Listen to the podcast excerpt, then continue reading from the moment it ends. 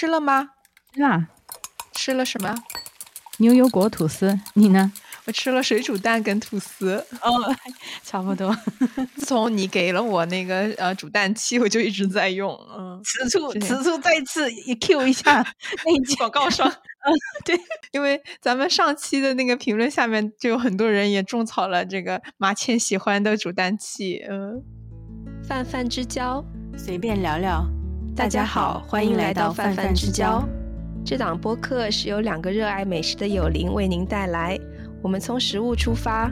闲聊生活琐事、异乡见闻以及文化碰撞中的思考。我是敲鱼，一个兼职的甜品学徒。我是麻倩，一个退休的美食博主。哦，对，还没有打跟大家打招呼。大家好，我是敲鱼。大家好，我是麻倩。嗯，欢迎来到我们今天九月份的节目。嗯，那像我们在上一期的评论区里面就看到了很多朋友也种草了，呃，这个煮蛋器，就是马倩送了我一个煮蛋器之后，我就基本上每天都在每天吃一到两个水煮蛋，觉得就是特别方便，真的特别呃推荐给大家。嗯，呃，然后因为上周呃上个月我们也开了这个 Buy Coffee 的平台，又我们有得到了第一位金主的呃那个打饭，就是呃。我们的皮库出原来比较熟悉的一位友邻了，感谢他的打饭，谢谢金主，对，感谢金主。嗯，那也欢迎更多的朋友在 Buy Me a Coffee 上给范范直角打饭啊！我们会在每个片头都读出你你的名字，谢谢名单，谢谢。嗯，对，感谢感谢。我们比较直截了当的进入今天的节目，缘起是因为呃马倩看到的一则新闻。可能七月七月底八月初的时候吧，就看到嗯推送上说有某呃素食网红因为饥饿离世，然后就去随便点开看一下，因为这种类型的新闻好像也不是第一次看到，就是选择那种有点极端饮食方式的网红吧，因为要不之前的是那种就是什么因为什么身体原因啊，从从素食变成了杂食，就是又吃吃又吃一些肉制品之类的。对，往往他们还会专门发一个视频来跟观众交代自己饮食上的这个转变，嗯，就有点像那种明星出轨了，然后来开新闻发布会。对，没错，没错。对，然后这一位还比较特殊，他而且是那个 vegan raw diet，他就是他就是所有都是生食的，他不经过这个加温的处呃处理的。是有这么一类那种美食博主吧，就是选择做这种。Raw vegan 的，嗯，对，然后他们的这种 Instagram 都是色彩斑斓的，然后经常用这种各种蔬菜搭出这种水果彩虹的那种感觉。有一个趋势就是无一例外，他们如果 follow 这个 diet 的的网红，一般都住在那种物产比较丰富的热带呀、东南亚国家，对对对，或者南方，就是什么夏威夷之类的那种可以可以吃到很多的新鲜蔬菜水果。对，没错，呃，毕竟在北美这种火龙果五块九九一磅的 地方，吃这种比较呃含糖量比较高的热带水果还是比较困难。然后我之前也接触过那种朋友的朋友是吃吃 raw diet，的当时跟他聊天的过程中，他就提到了自己的胆固醇是过低的。我就活了这么久，就没有听过谁的胆固醇是过低的，就是医生建议他吃一些胆固醇高一些的食物来，因为过低跟过高肯定都是不好的嘛。这种极端新闻，我还想到一则，就是说父母选择给小孩就刚出生的小孩吃那种 raw 的。就加一点母乳喂养，然后再加上呃吃一些那种生的辅食吧，导致营养不良而夭折。然后那个小孩好像才一岁多一点吧。然后他们去对去去检查的时候说，那个小孩只有七个月小孩的那标准体重吧。哦，嗯，然后这个母亲就被判入狱，这样。嗯，对，杀的罪名，这种就是已经非常极端又不负责任的了，就是完全忽视儿童的这种嗯生长的需要。对我觉得经常有看到这种比较有争议的，但是的确在互联网上你容易去看到关于素食这种有争议的文字吧。嗯，然后就是有一些素食的人，他可能会让自己的呃狗或者甚至是猫，因为狗至少是杂食动物吧，猫其实它其实是标准的肉食动物，然后去让他们的宠物去吃这种素食的啊饮食，对，这些都是比较极端的例子，嗯。那这期节目我们就是因为这些，呃，素食的一些新闻，也想聊一聊我们曾经尝试过的一些，嗯，特殊的饮食和我们身边观察到的一些经历吧。对，然后正正好我自己两个月前体检之后，医生也开始给我开降糖药啊，中年人 三个感叹号，全是标红的指标，所以我自己也就人生第 N 次开始调整那个饮食。改善那些饮食结构什么的，所以对这个话题也是有一点自己的想法。嗯，对。然后在我们开始聊之前，想声明一下，我们俩都没有任何医学背景。这个节目只是想聊一些我们的观察，然后就是安全方面，就是希望大家不要听信任何我们俩对于我们自己身体的一些观察跟实验。我们这些饮食的限制，并不代表任何医学的建议。对，而且还有就是，我们并不针对某一种特殊的饮食进行批判，我们尊重任何人的那个饮食选择。嗯，保命，保命，狗头。嗯，其实敲鱼在嗯二零一五、二零一六那段时间吧，也经历过半年就是吃素的经历。我当时，当时豆豆瓣上还有个相册，我会记录自己每天吃什么。我嗯，所以我当时的那个手机相册里有一些嗯吃过的那些东西。嗯，然后最初缘起其实特别神奇，就是因为我养了那个雪貂。我从小到大其实没有太多养宠物的经历，就是唯一一次就是养过小兔子。我可能为了它有带水的那个大白菜叶，然后它就去世了，就非常突然。对，好像兔子是不能吃沾水的 东西，还是怎么样？对，嗯，对，当时比较无知。然后还有就是比较短暂的养过学校门口会卖的那种小黄鸭，然后我这样想到鸭子可以汤水嘛，然后把它放到大大水盆里之后，就发现。那个水变黄了，就发现他们那些不良的商人就染成那个特别黄的样子。然后这些小鸭子一般都是病鸭，就是他他知道他活不了多久，才会在门口卖给小学生这种。然后这是我唯一两次有养过小宠物的经历，所以开始养雪貂之后，是我成人以后第一次，就是身边有一个这种很神奇的小生灵在我身边。然后当时就感叹于这个东西。太可爱了！怎么会有这么可爱的小生灵在你身边？对，然后我就产生了那种兔兔这么可爱，怎么可以吃兔兔？那是你没去过成都。对对，那那种想法，就是因为雪貂的近亲那个水貂，它们的皮毛就会用来做那个貂皮大衣嘛。嗯，然后就是在商场里是会看到那个貂皮大衣的，然后就是我觉得就是这个养宠物的过程，让我就对生灵开始嗯生出了一些怜悯的那种心情，就是我之前。可能从来没有太接触过的，毕竟小时候也是在菜场里面，就是看过人家当场杀鸡的那种。但是就是养宠物这件事情，真的是一个比较大的转变。然后当时又看了一些，你知道，呃，素食主义的那种电影、纪录片，就是非常可怕的屠宰场啊这一类的。然后可能，呃，就产生了一些这种想要吃素的那个心情吧。然后当时我也还在，呃，尝试这种极简生活，然后同时零垃圾生活。然后素食就一下子三位一体，这三个成为成了一种坚不可摧的那种生活 lifestyle，你知道吧？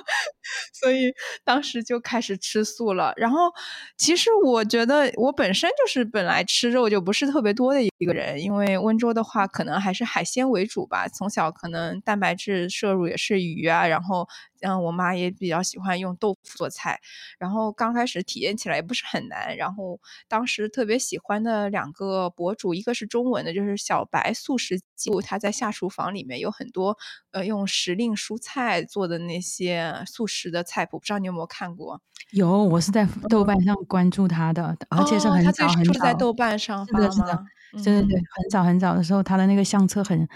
而且是他特色的那种呃排版和他的他选择的那个字体什么的，然后也就很很古风嘛。对。又是很很有那种生活质感的，很有很朴素朴素的那种拍摄方式，对，就审美挺好的，嗯嗯，对对。然后还有一个就是油管上的叫 Peaceful Cuisine，它是一个，嗯嗯，对对，它是日本的，然后之前在嗯澳大利亚好像旅居过的，我记得。然后他在相当于他的那个做法是结合一些西式的那种素食的做法，我觉得。但是它有一些，比如说日式的咖喱汤啊，也有一些，嗯，大大部分的甜点比较多吧。然后我我又喜欢烘焙，所以就经常看他的食谱。记得当时刚转全素的时候，呃，我是转全素，甚至好像不是蛋奶素，就是就是刚开始就是全素。嗯，最大的体验就是经常放屁，豆制品。对，一是豆制品，然后加上你那个蔬菜，你一下子全部转成蔬菜的话，你那个纤维吃的非常多，然后纤维会导致你那个变得非常的 gassy。然后还有一个说法，就是因为蔬菜会让你的 gut bacteria 变成改变，然后在产生这种健康的新的 gut bacteria 的时候，你会你就会放屁。是的，是。但是，的确像很多素食的人说的，就是放屁你会越来越不臭，这个是 silver lining。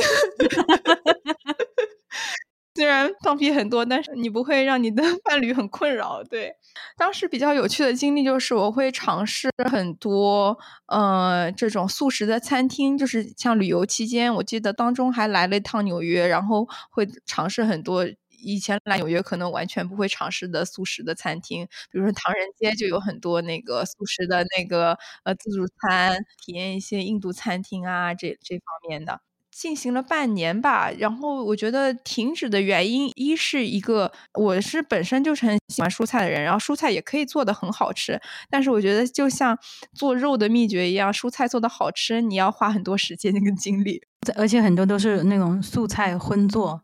它必须要对个流是一样，比如说宫保鸡丁，你用那个杏鲍菇来代替鸡肉这一类，其他的过程都没有省略。嗯嗯，对你可能要给那个杏鲍菇划很多道道，这样杏鲍菇才能像鸡肉一样入味，或者是 嗯，或者像那个 ratatouille，就是料理鼠王里那道菜，你前面的那茄子跟西红柿都是要用明火炙烤过，然后再剥它的皮，然后它才会有那个 roasted 的那个味道。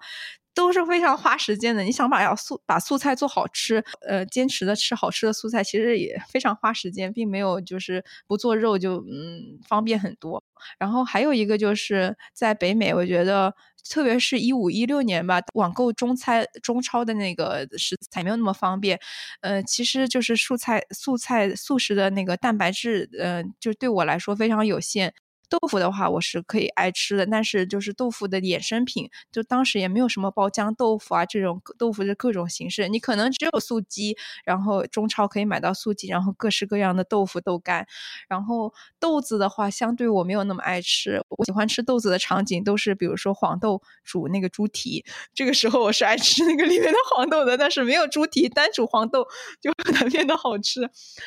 白人的话，他可能还有那个 lagoon 那一类的吃的比较多，但是我也是一直觉得那个东西豆腥味比较重。它虽然是也是蛋白质很好的获取，但是我也不是特别爱吃。还有一个比较常见就是天贝，是那个印尼爪哇的一种大豆的发酵物品。嗯，我不知道它跟纳豆会不会有类似，但是我也是觉得这个豆腥味特别重。然后即使你把它腌制之后再去煎，我还是觉得。啊，我每次我在 Trader Joe 买过，就永远一包都吃不完的那种，就是太难 吃了。嗯，据说新鲜的会比较好吃，但是没有没有没有机会买过。嗯，所以就导致在吃的那六个月，我经常用各种饭，比如说小白素食，它有个瑜伽饭，就是用那个姜黄粉做基底的一种饭。嗯，然后各种瑜伽饭、各种意面，然后各种炒饭来 compensate 来弥补我这个没有吃肉的那种饥饿感，所以导致我吃素的时候的确就是胖了很多。再加上还是会偶尔会想念这个肉的辅助。虽然我我就是原来觉得我没有那么喜欢吃肉，但是完全离开之后，还是觉得哦，还是会想念那个肉的味道。嗯，对我我知道很多人可能吃了很长时间之后，他可能闻到肉的味道就会觉得恶心，但是我就是还没有坚持到那个那个阶段吧。嗯，对，然后嗯，还有就是像 Peaceful Cuisine，它会有很多那个素食的甜点，但是。如果你仔细看的话，发现基本上都是以那种各种果仁、杏仁，然后那个呃核桃、嗯腰果来作为基底，然后很大量的使用这个椰子奶来做那种，比如说所谓的慕斯蛋糕，嗯，其实就是味道非常单一，就是每个吃起来都是椰子奶的味道，所以。嗯，对，当时还是比较喜欢吃甜点的，我也是一个挑战。然后在六个月之后，大概就停止了 这个我的素食经历。嗯。那你停止的时候是一夜回到解放前的那种，还是说逐渐过渡这样？嗯，逐渐过渡吧。对，就是我觉得我没有就是哇想吃肉吃想到那种丧心病狂的那种，所以还就是慢慢的加入一些蛋啊，然后这样肉啊，慢慢的嗯恢恢复到原先的那个嗯饮食。但是我不觉得我是一个吃肉非常多的人，所以。嗯，就是保持一个比较均衡吧，对，就多吃点海鲜，然后豆制品，就是，嗯，就是各种蛋白质轮流的吃。现在，嗯，其实我觉得身体知道的，就是说，嗯，好像身体它是非常非常精密的一个存在体哈，就是它知道，它会告诉你。就是身体哦，说的有点悬，就你自己知道你自己想吃什么。嗯，我觉得是这样。我就想起你说你你说从从初呃吃素变回到吃杂食的时候，那种那种就是可以开始吃肉了的感觉。我就想起我曾经在工作时工作的那一年进行过一段时间的那种，应该是可以用极端吧叫的呃低碳减肥。我也是经历过这种一完全把某某一种品类的食物，然后那时候是。是是通过安利，是真的那个安利那个牌子，他们在做减肥的那种。哦，他们是有推崇低碳的这种，其实就是他们用他们的产品来给你呃形成一套方案，然后让你 follow 他们的那种吃法。他让你每天要吃够多少多少的牛肉，一定要吃牛肉哦，还不能吃牛肉、鸡肉这类的，反正就是那种高蛋白低脂肪的肉，然后鸡蛋或者鱼。这种类型的肉还要吃，可能偶尔可以吃半个西柚，加一点点生的那种生菜叶，就是那个球生菜，就最简单的那种生菜叶，只能从这三个品类里面选。嗯嗯嗯，literally 就是吃肉、吃蛋、吃鱼，然后再加一一丢丢的那个菜，而且是生菜哈，来呃来减肥。嗯，然后呢，他就给你开一些。比较开，应该算给你卖一些安利安利的那种营养药嘛，比如说它的那个蛋大豆的蛋白粉，还有他会给你一些什么维生素吧，好像那种复合维生素。他们有很多各种瓶瓶罐罐的维生素，是是就给你开，反正能开给你的，呃，能卖给你的都卖给你，然后还让你自己单独去买那种酮体试试纸，就每天要测你的那个。呃，对，现在想起来其实就是 keto 嘛，就是你要，嗯，对，其实还不算 keto，因为 keto 它要吃 fat，对吧？嗯，但是它这个是 low carb，它连那个油都不能吃，就是就是你要不就是水煮炖的什么，就是那种油都不能吃太多，然后还给你还建议你去买那种钾，就是那个，然后因为你会吃会缺钾嘛，对对对，会心悸，我真的会有有有有过体会，会心悸，然后他就让你吃钾。然后呢，就还要让你去买他的体重秤，还有食物秤，然后反正就是一套，你全部凑齐了一套，然后你再开始吃。吃的时候有顾问嘛，你的所谓的减肥顾问就带买菜呀，就让你买这个肉，买那个肉，买那个鱼什么什么的。然后那时候我工一千多哈，一千出头，零八年的时候，零七零八。才有一千出头的工资，你想一想，那时候的工资来 cover 这些，全是鱼，全是肉，全是那个鸡蛋。那时候的西柚进口的都没有，全是进口的，一颗要十多块钱。他这个很像，就是可能是在美国安利面直接有的那个 recipe，然后他直接翻译成中文那种，完全没有考虑国情的那种。你看什么生菜和西柚这种东西，都不是中国人饮食的那个呃常见的东西，他就让你这样吃。反正那时候我也吃。吃吃了可能两三个星期没到吧，就体重倒是掉的很快。废话，就说你说你你去吃那种完全没有卡，你去吃你也会掉的，就是一个月，然后你可以掉好多好多，然后。但是就是完全，我觉得完全坚持不下去，身体的反应也不对，然后钱包 钱包全部空掉了，这个更加不行，钱包跟身体一样都空了，对，都空掉。然后你看，我还要付房租，还要怎么怎么地，我哪里有钱去搞呃比我一个月工资还要多的那个？所以后来我就就没有跟完一个所谓的一个疗程吧。然后那时候。那个顾问还他他他们特特别特别会各种各样的话术，你知道那种营销话术。然后他他知道那时候我差不多要结婚，这样，然后就说啊，那你不想穿婚纱了吗？我还表示出有一点点犹豫哈，其实我心里想我不想，我想吃碳水，就没有完成那个一个月吧。他们好像是一个月，我一个一个聊，对，当天我就去点了一份炒饭，一杯奶茶。哎呀，我就说，对对对，有碳水的世界才是美好的世界。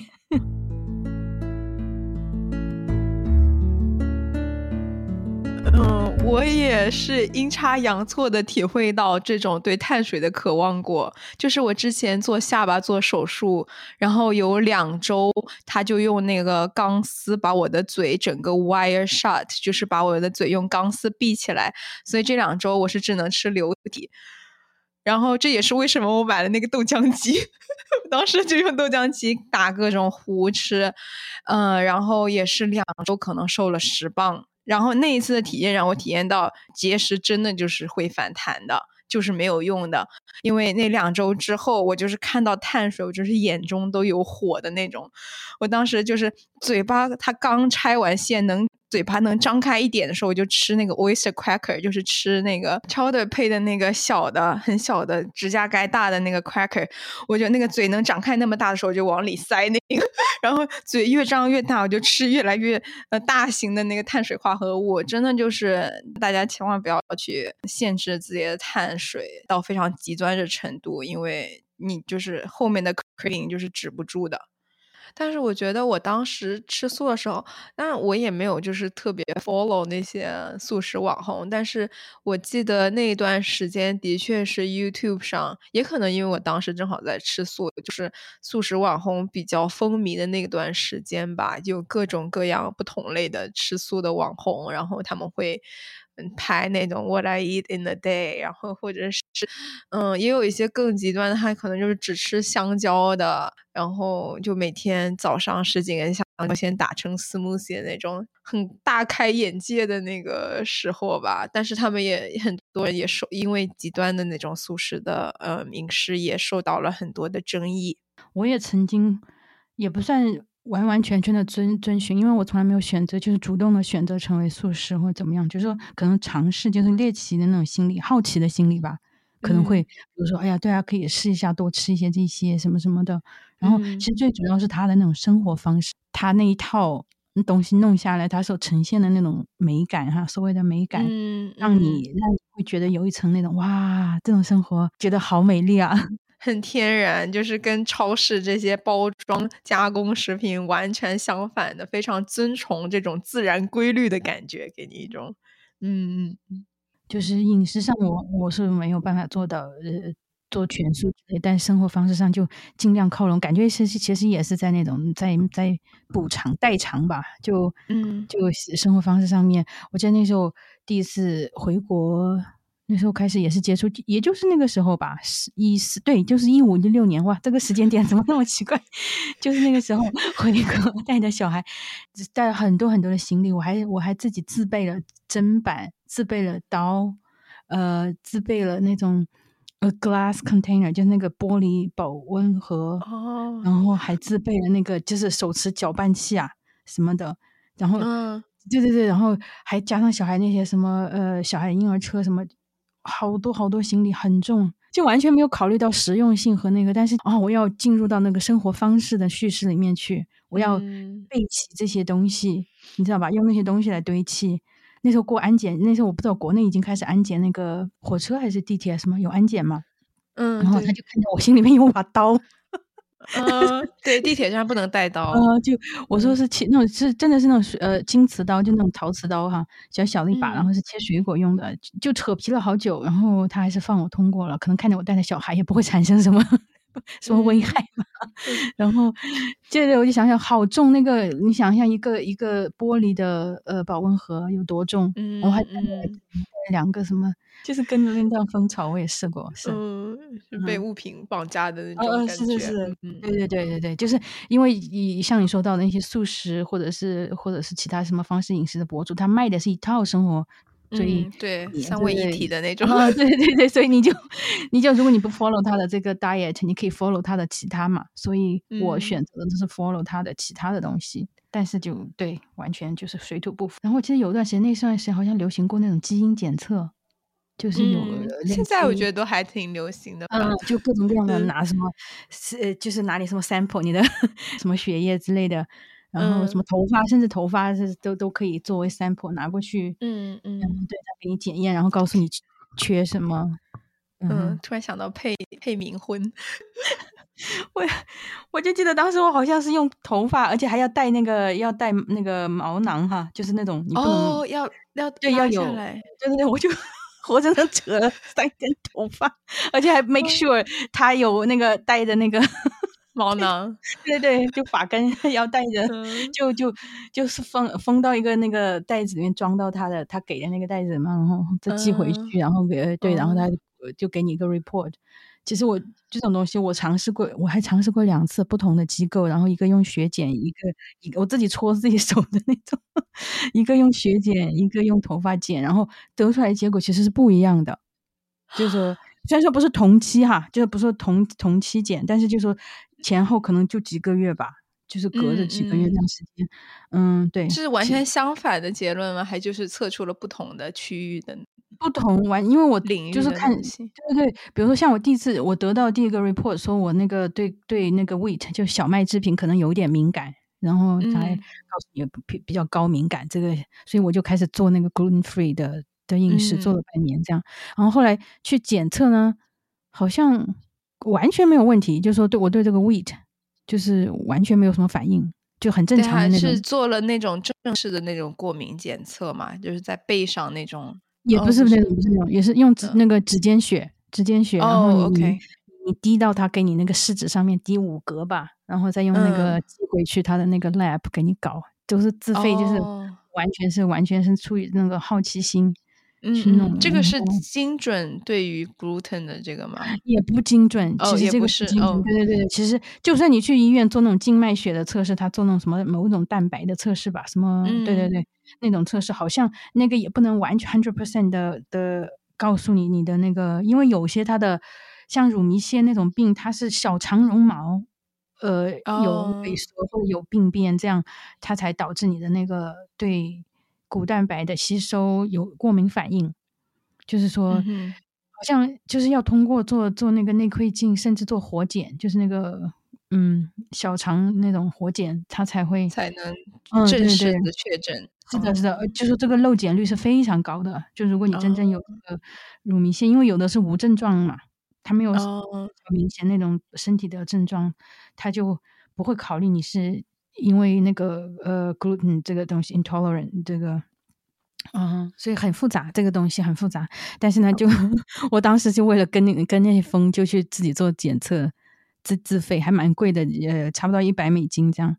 然后嗯，做了两次，都给给给出的结果完全都不一样。所以我就说 whatever，就 就我就听听我自己的身体最好了，因为他对。嗯，然后又，所以我就没有，但是我尝试过一半年的，半年的 gluten free。对，我记得你当时还写过一篇博文，嗯就觉得很长见识。嗯嗯嗯，我就，我就，我还呃还做过那种 gluten free 的饺子，我专门去找的那种 recipe，它就是，呃。嗯，好像是一个，它好像是 gluten free Asian kitchen 之类的一个菜谱书里面的一个一个配方吧。我就把所有的那些面，而且要买的面很多，就各种各样的那种米面呀，什么什么其他面，呃，混在一起。然后你还要加那种 binding agent，就是说它因为它没有 gluten，它就没有办法粘起来嘛，对吧？除非你是做汤圆，汤圆，对对对。但是你又不是做汤圆，是你要做饺子，所以就做的都是很做出来了，但是很难。外表上看起来很香，但是吃起来完全不是那么回事。嗯 嗯，对对，我也有为了特殊饮食的朋友做过不含鸡蛋、不含牛奶、不含黄油的蛋糕。对，就是看起来像一坨蛋糕，但是就是吃起来就是 在吃水泥的感觉。嗯嗯嗯，我懂。我也弄过，然后，呃，对，就可能你们就是听起来乍一听说，哎，gluten free 的饮食不就是不吃面包吗？就不吃面哈，他可能就是想不吃面包、不吃面食、不吃面条这样的东西。其实 gluten 在隐藏的很多很多你意想不到的地方，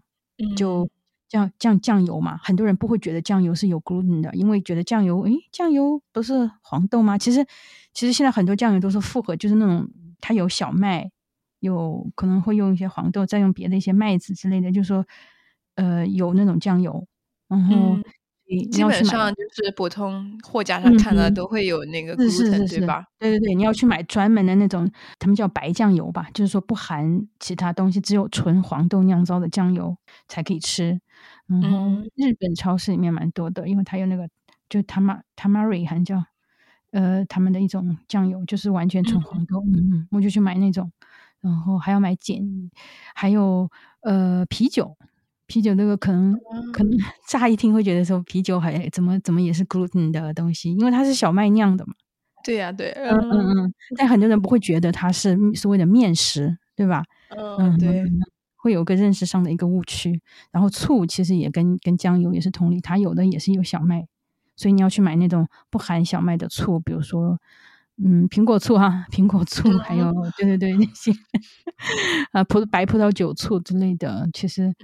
但是陈醋好像就有小麦，其他有些 sauce 那种酱汁很浓稠的那些酱汁浓汤什么的，它用面粉作为基底的那种，其实也蛮难的。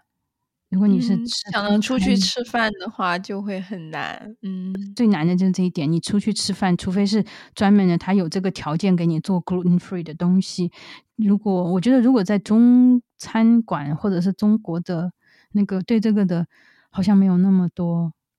就是还没有那么多选择哈。对，我想到 Jimmy O 一样，就是说，我们中国孩子要是有 gluten free，家长就给你喂到，我 只要不死，所有的过敏都能给你治好。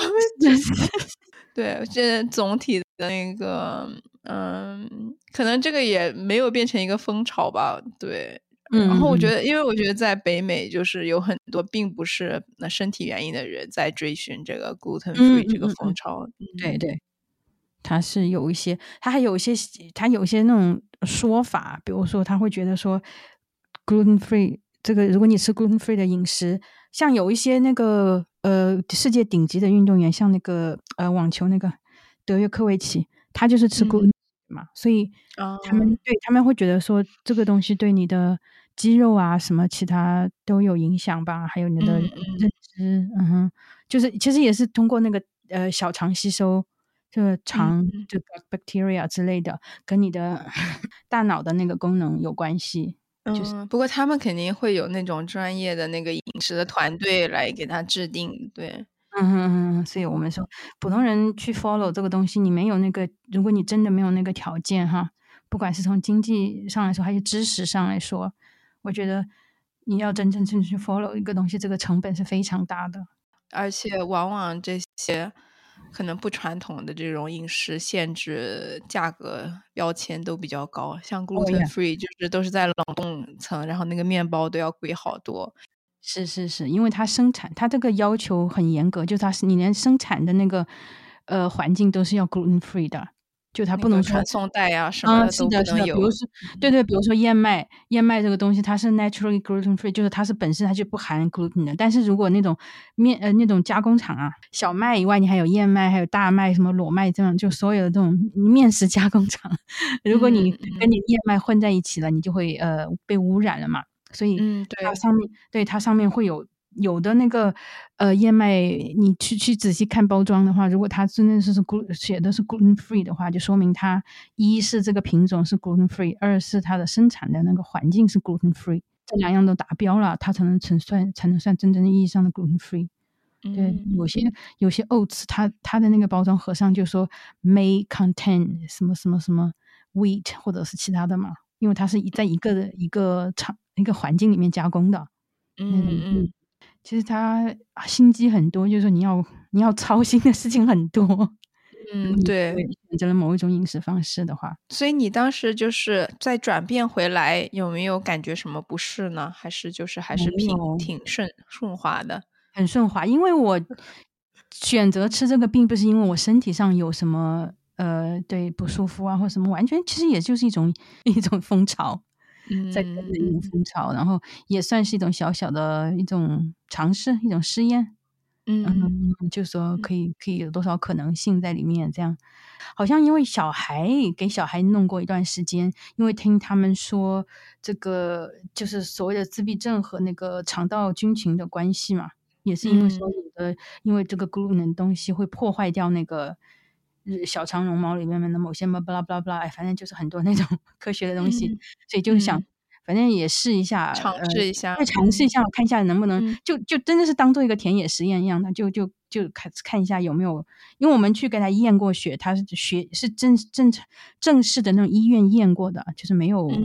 从那个血检上来说是没有任何过敏，包括蛋啊奶啊这些这种过敏他都没有，但是就是我们就选择给他就不不想给他吃。呃，反正看一下吧，有没有什么 any difference，就是看一下有没有，就就试过一段时间，所以可能就趁趁趁趁那段时间就一起做咯。就嗯嗯，但是我好像好像我自己也没有觉得有改变，我自己哈，我自己的感觉有没。有改变？小孩上面也看不出什么改变，这样，嗯嗯，所以你家属当时也是一起，没有没有是，哦，就你们俩，我在想他这个面包 跟啤酒，我觉得都是很重要的。对对对，就是这样的。但是他，呃，但是他爸就就那个那段时间，他爸在在德国体检的时候，就也是做了内窥镜嘛，然后就说，呃，就是有那个他是有那个乳糜泻，就是那种呃 celiac，嗯，对，那个是真正的是不能吃 gluten 的，但是他没有感觉，就他自己没有什么感觉，哦，就不会有呃不适，是的，是的，好像就是说检测出来以后。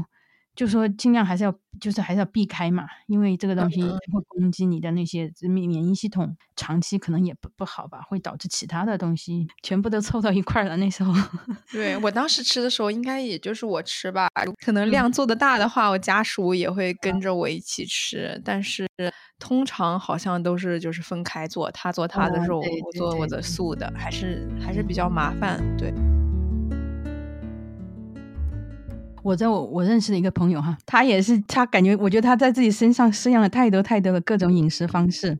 最开始他是也是为了减肥嘛，嗯，就就尝试了一种叫杜坎饮食法，嗯，应该很多年前流行过的，其实也是 essentially 也是一种 low carb diet，它就是让你呃也是吃各种鱼，它它主要是推鱼、三文鱼什么的鱼，然后吃一些。呃，它它唯一可以让你吃的所谓的那种 carb 就是那个麸皮，就是哦呃就是 bran，就那个 wheat bran 或者是 old bran 那种麸皮哈。然后就是那种看起来很就像对对，就像 dance 那个面包，是的，是的，像猪饲料的那个，就让你吃那个，然后加上那个，然后好像可以吃一点那个呃，吃一点奶奶制品吧，奶油、奶酪之类的。那种法国人们他不可能不吃，所以所以就是好像就是循循环环的，今天可以吃这个，明天可以吃这个，反正你也要 follow 他整个 follow 完。呃，他也他他试过一轮，然后减了一些很多。嗯，后来好像觉得不够吧，他就开始尝试更加呃那种更加极端哈打打引号的极端的一种叫香蕉岛，就 Banana Island。嗯，这个就只吃香蕉那个，真的是只吃香蕉，他一周一周之内就只能吃香蕉。然后，而且他们对那个香蕉的熟度是不是还有要求的？好像我之前看那个很极端的，他一定要香蕉变得很黑才可以，就是有有点点了才可以，因为太生好像也不到不到达他们的要求。对对，我印象中我的那个朋友，他去他好像去去超市专门去买了那种就是以批发的那种形式啊，去买了一大箱的一盒一盒的那种买回来家里堆着，因为要吃。对。要吃那个香蕉，然后就就走。我觉得从从此开始，他就有一点点有一小，我觉得稍微有一点偏离轨道，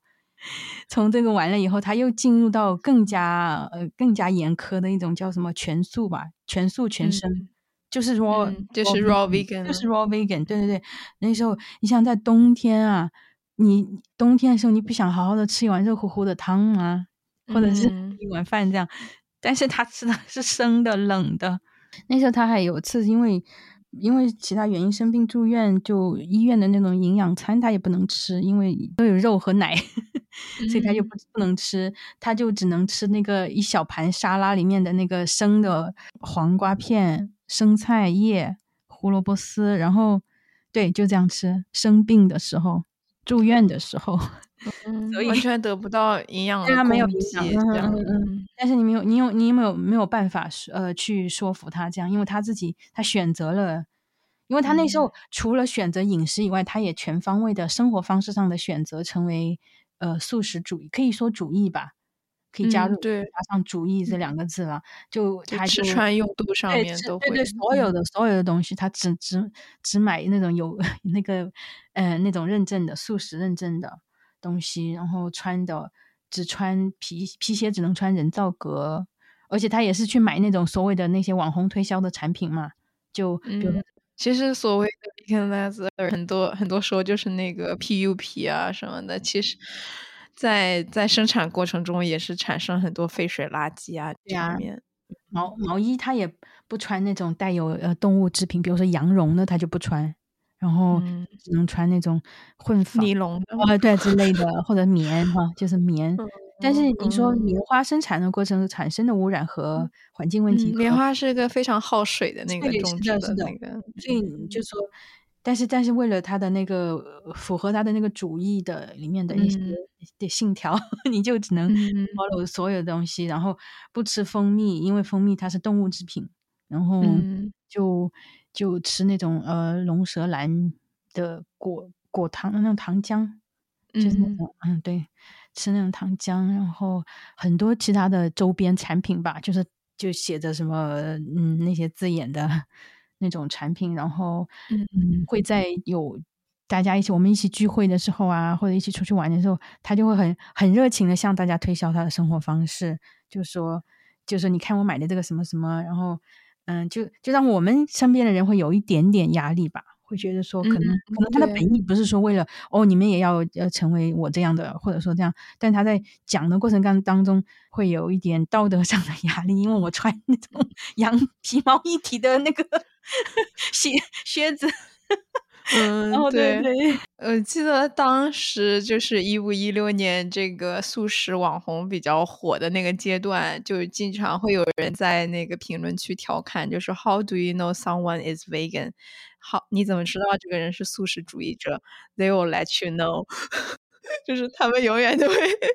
告诉你，就是呃，感觉有一部分的素食主义者，他可能就是除了自己坚定这个信念之外，他一定要就是把这个事情宣传给别人。对，还有很多人就是自顾自的，但是我觉得这个那种行为就会让周边的人产生一些道德压力，好像我们吃苦了，就是没有他们有道德感。嗯。对对对，会有一些这种感觉，因为我记得有个场景下，就是好像大家聚餐的时候，因为照顾他，就他点他自己能吃的东西，几乎不可能，就他限制饮食，限制很多，但是他就捞出自己随身带着一瓶那个龙舌兰蜜那种 agave syrup 那个，他会直接拿勺这样吃吃那个蜜，然后然后他还会让我们尝试一下，就说你吃一下这个蜜，当时我心里面想，天呐，这不就是果糖吗？要你让我生吃果糖，然后他会说他的意思是说你吃一下这个跟蜂蜜就是那种 honey bee 是一模一样的味道，呃，或者说就说可以代替那个的甜味啊之类的吧。他可能想让我知道说这个你可以这个 alternative 啊，你可以试一下。所以我觉得这种有点带有一点这种不叫强迫吧，就说。我觉得还是会有压力，让你嗯对对去尝试他的，就跟安利一样啊，是啊是啊，他就是这样。然后对，因为他从他真的从头到脚，就是从能打能有 logo 的地方，有能有认证的地方，可能都有认证认证，就是 vegan 的认证。然后他让你知道他，对他就 they will let you know，他会让你知道他是。对，呃，而且他那时候在那段时间，那种呃社交媒体上的所所呈现的信息、转发的信息，全是跟这个有关的嘛。嗯，会会把一些环境问题啊，会把一些人伦的问题全部加到这个跟这个素食有关的上面来，然后就转发那种什么屠宰场啊那些视频哈，然后。也是这样存在的问题，但是说它会被包装成为那种，就感觉我们吃肉这些人是刽子手，是 murder，只会有这个 message 在里面，就他会有这样的一个倾向吧。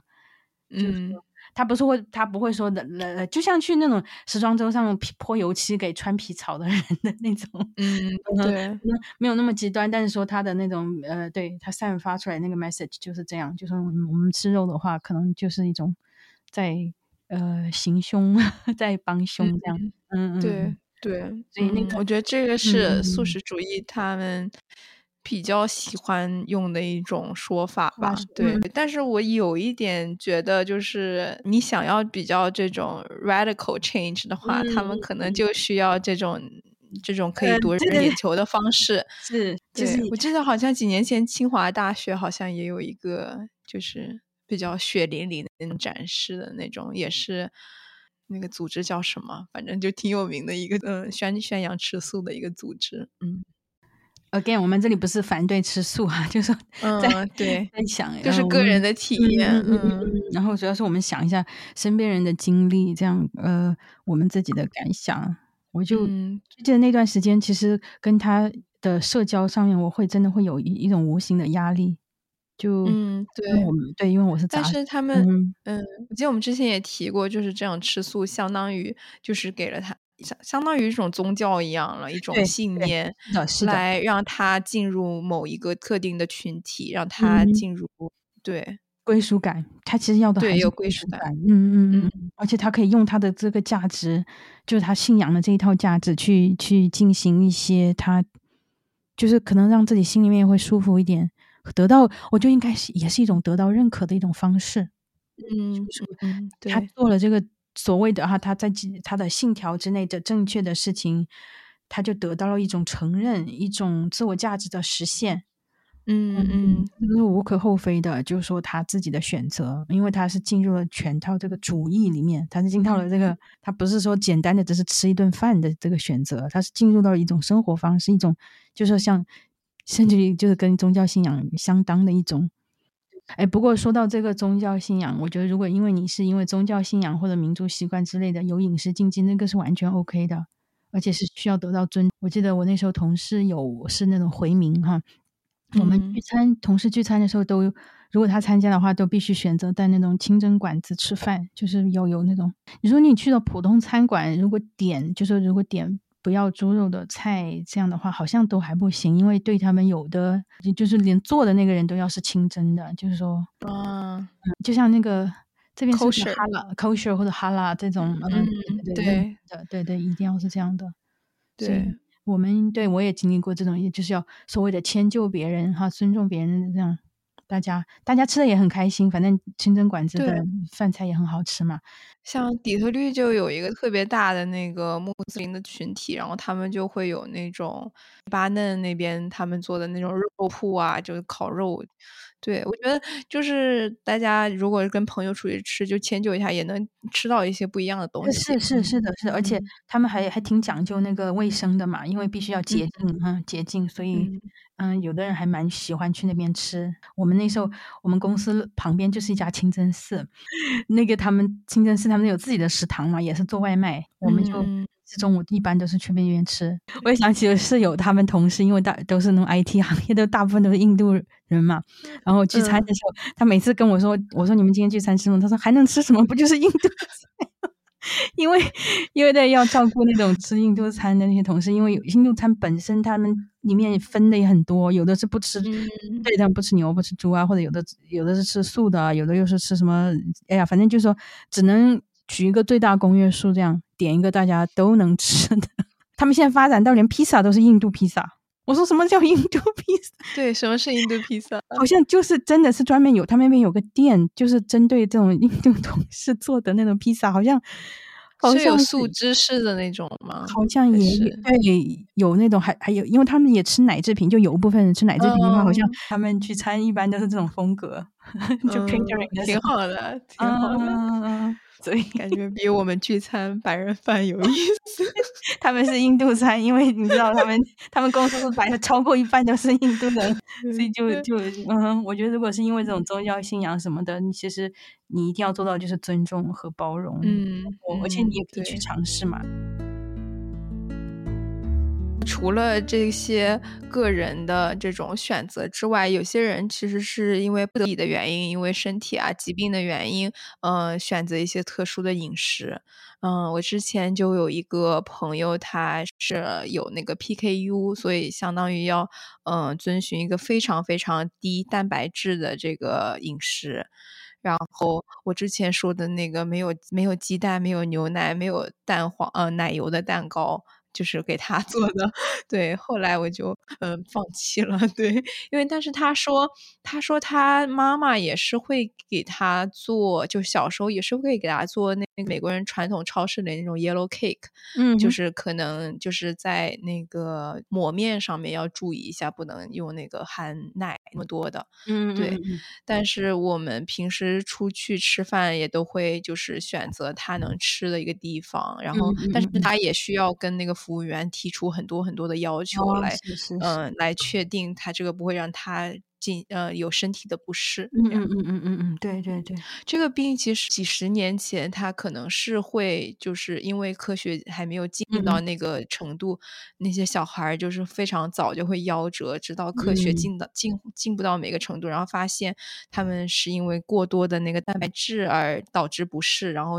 现在就有专门适用于 PKU 呃患者的一些呃带那个食物，比如他们适合吃的面，他们适合吃的米。包括我今天在小红书上搜，呃，搜那个 PKU 饮食，除了搜出很多那个北京大学的食堂之外，又发现很多的 很多家长也是会分享他们小孩吃那个特制的奶，然后也也只要就是饮食上，呃，他们呃准自己准备好，不要是跟。呃，其他小孩吃一样的普通的米跟面，就是呃和摄入过多蛋白质的话，这些小孩也是会非常呃顺利的长大的。嗯嗯嗯，我觉得这种身体的东西真的太难了。我记得就是是我爸他爸刚确诊说有这个 celiac 的时候，乳糜泻的时候，他来来美国这边探亲的时候，我们出去就有一点点麻烦。就不过幸好这边因为这个也蛮多的嘛，蛮常见的，所以他就那个 Trader Joe 里面就很多这些 gluten free 的东西，他可以买。就是可以买，他可以，他吃不了那种德国面包，呀，太难了，就只能吃那种软软的那种 gluten free 的 toast，呃，吐司，然后哦，因为没有 gluten，所以就是软软的，然后，然后，而且他他用的是那种米呀面，他用很多的那种胶啊，rice flour，rice flour，还有其他东西，因为它的那个 binding agent 的那个东西，他一般用那种叫什么瓜尔胶，就瓜尔 gum 的那种东食物添加剂，经常用那个东西，一种豆类的提取物。它经常用来做你，其实你去看饮料里面也好，酱汁也好，gluten free 饮食里面也好，很多很多地方都有都用这个瓜尔胶来做那个粘粘合剂。对，他就去买那种呃 gluten free 的 toast，还有各种各种其他的那种 gluten free 的饮食，比如说那个 pasta，他就用那个糙米和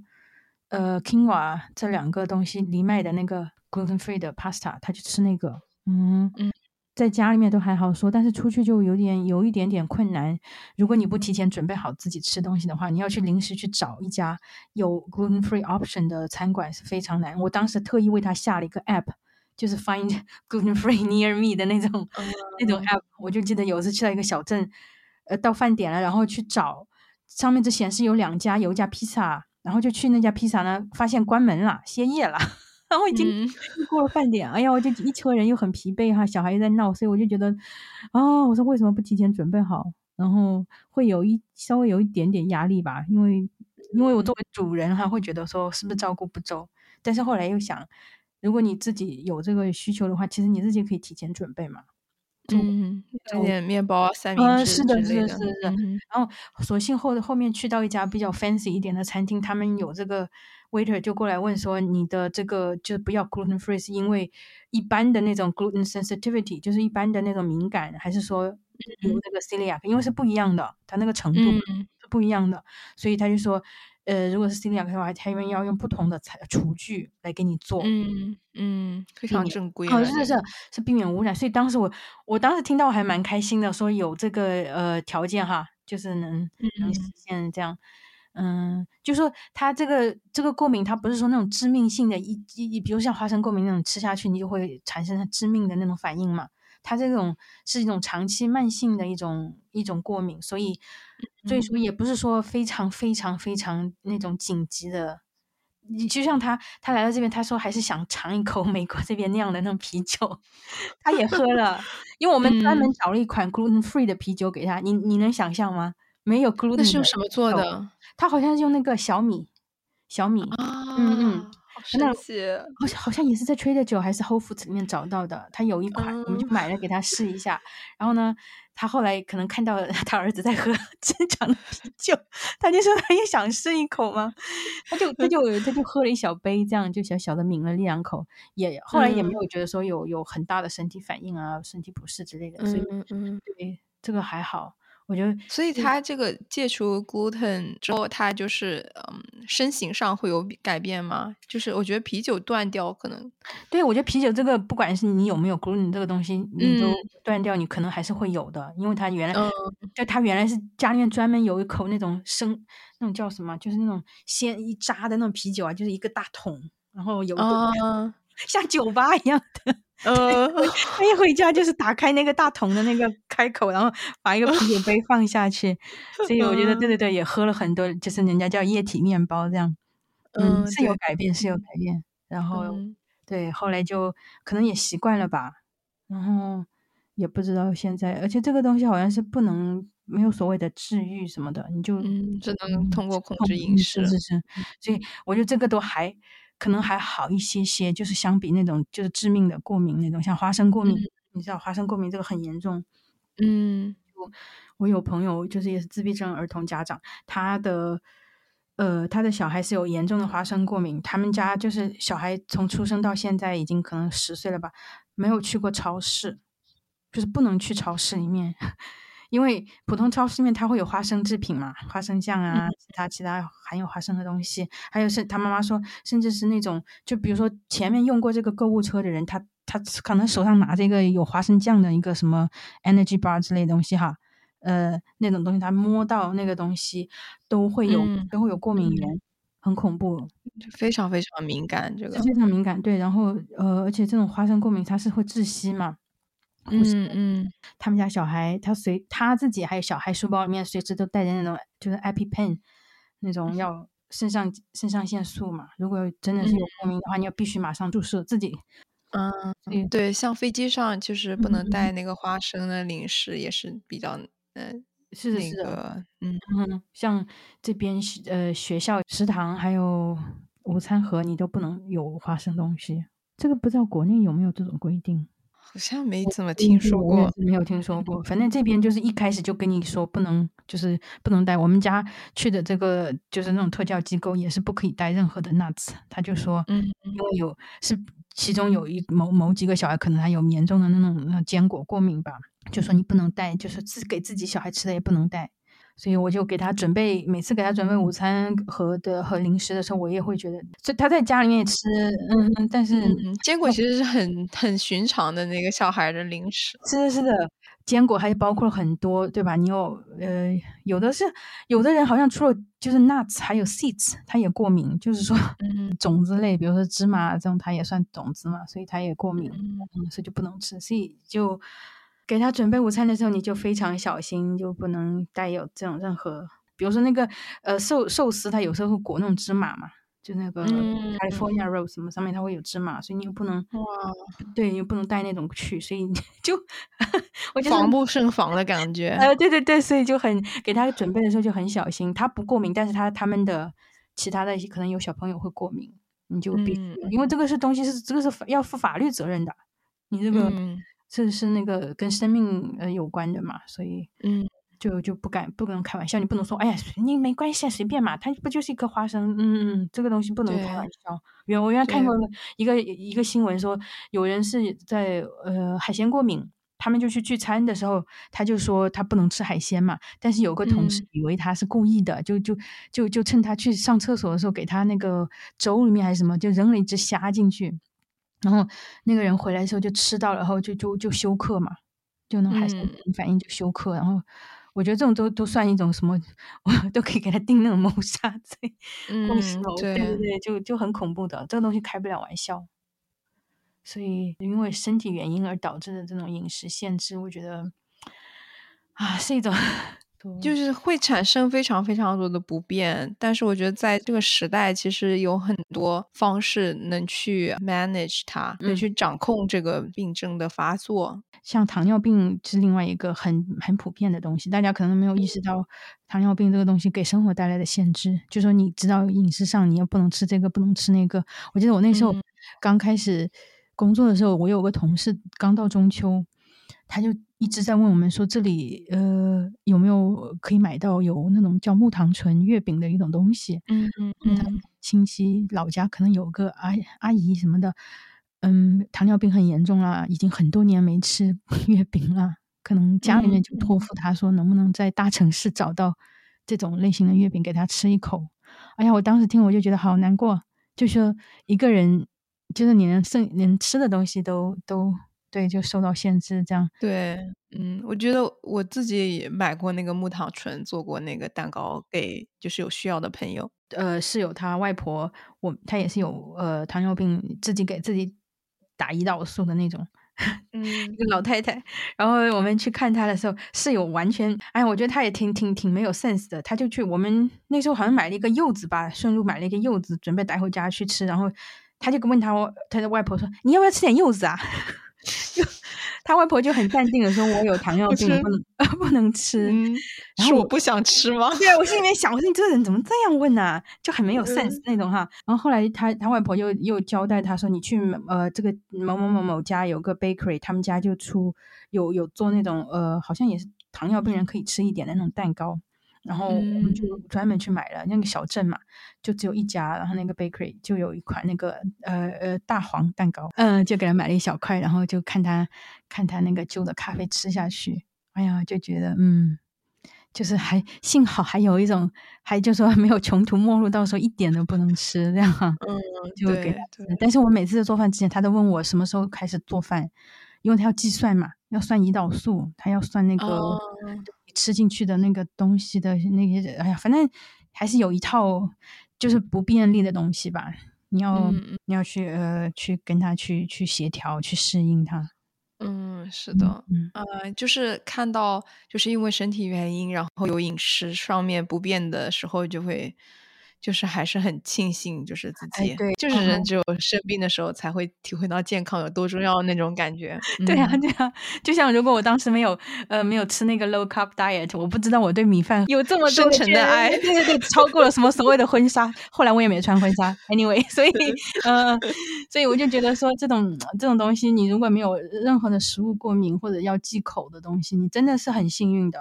真的，你会觉得就说，哎呀，我每每天每天正正常常吃喝拉撒睡这东西多多自然啊！但是你真的有有发现有限制、有有禁忌的时候，你才知道最普常、最平常、普通的事情啊，最最基本的身体功能都是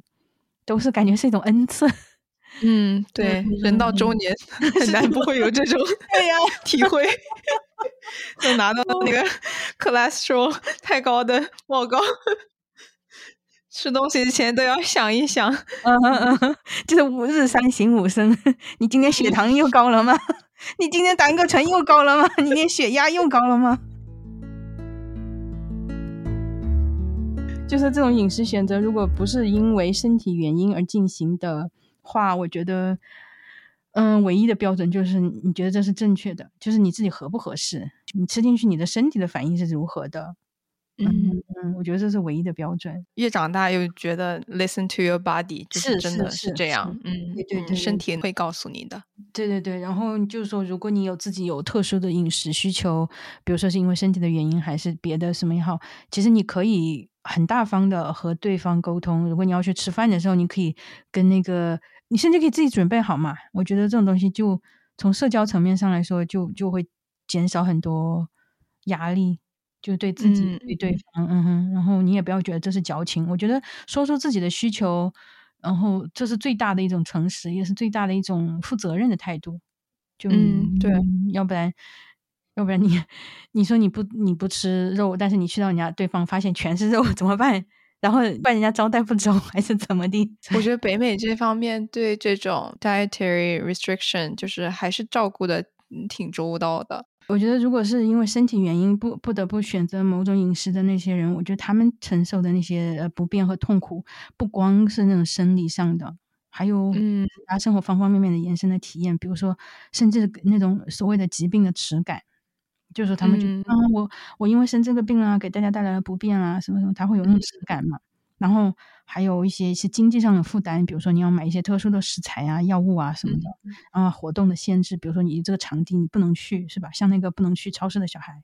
然后还有，其实身边人的照顾这个过程所付出的那种心力也蛮大，然后也其实也挺难的，挺痛苦的。那个朋友跟我分享，他小孩不能去超市的时候，还有他担心每天小孩也今天有没有碰到花生啊，对吧？呃，随时随地包里面随时都背着一个 EpiPen，这样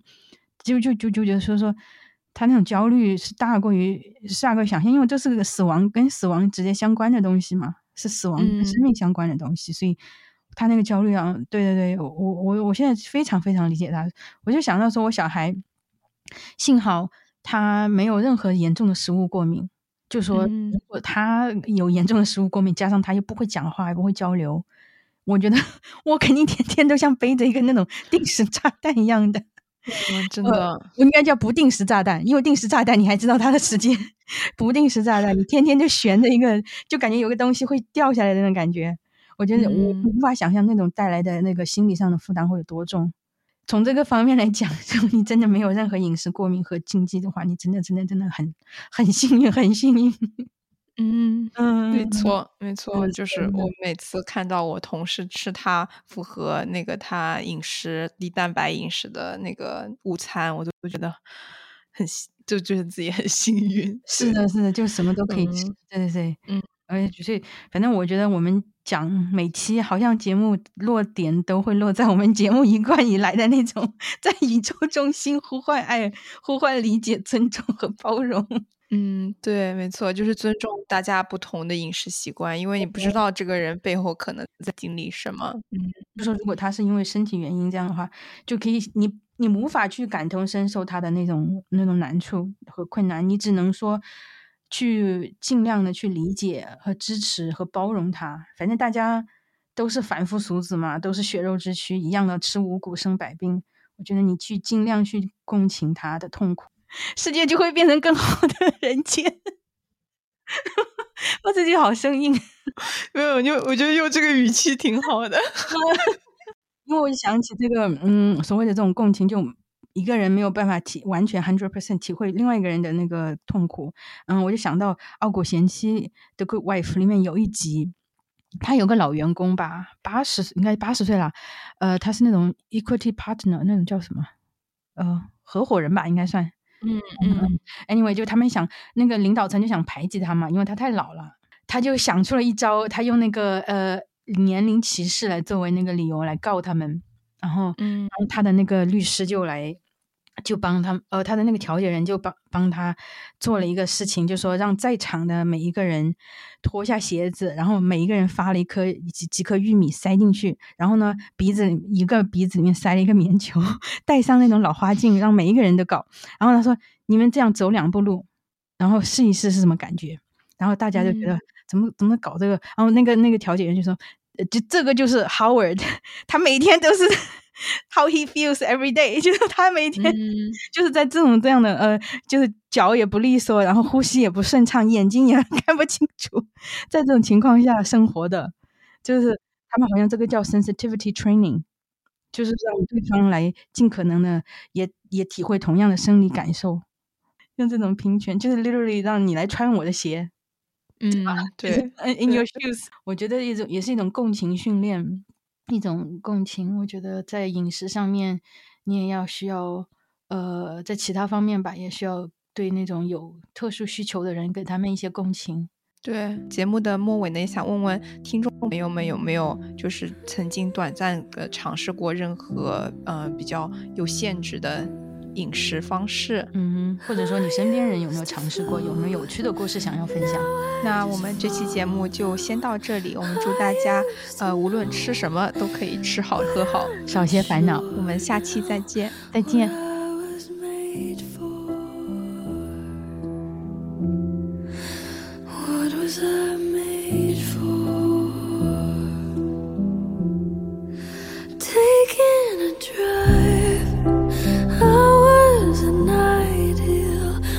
So.